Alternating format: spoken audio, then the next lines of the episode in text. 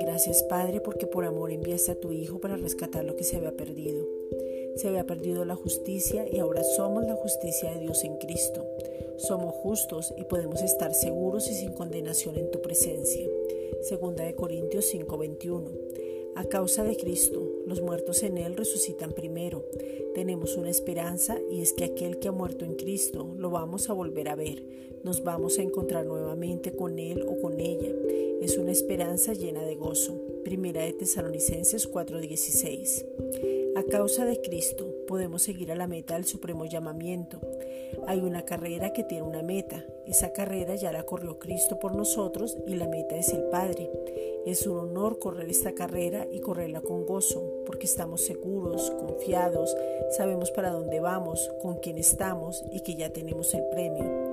Filipenses 3 versículos 13 al 14. En esa carrera nos ha dado la capacidad, la fuerza, el poder, su palabra, no estamos solos, el fruto del Espíritu Santo. Gálatas 5 versículos 22 al 23. A causa de Cristo somos copartícipes de la promesa. La promesa es Cristo y Él ya vino. Fue crucificado, muerto, sepultado, resucitado y ahora está en lugares celestiales, sentado y nosotros con Él. Efesios 2.6. Él pagó todo por nosotros y nos hizo justicia de Dios. Segunda de Corintios 5:21.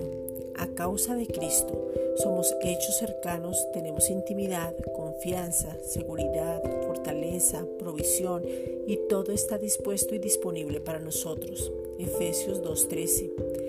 A causa de Cristo somos hechura suya, su poema, su obra maestra. Fuimos creados para buenas obras que Dios Padre preparó de antemano y podemos andar en ellas.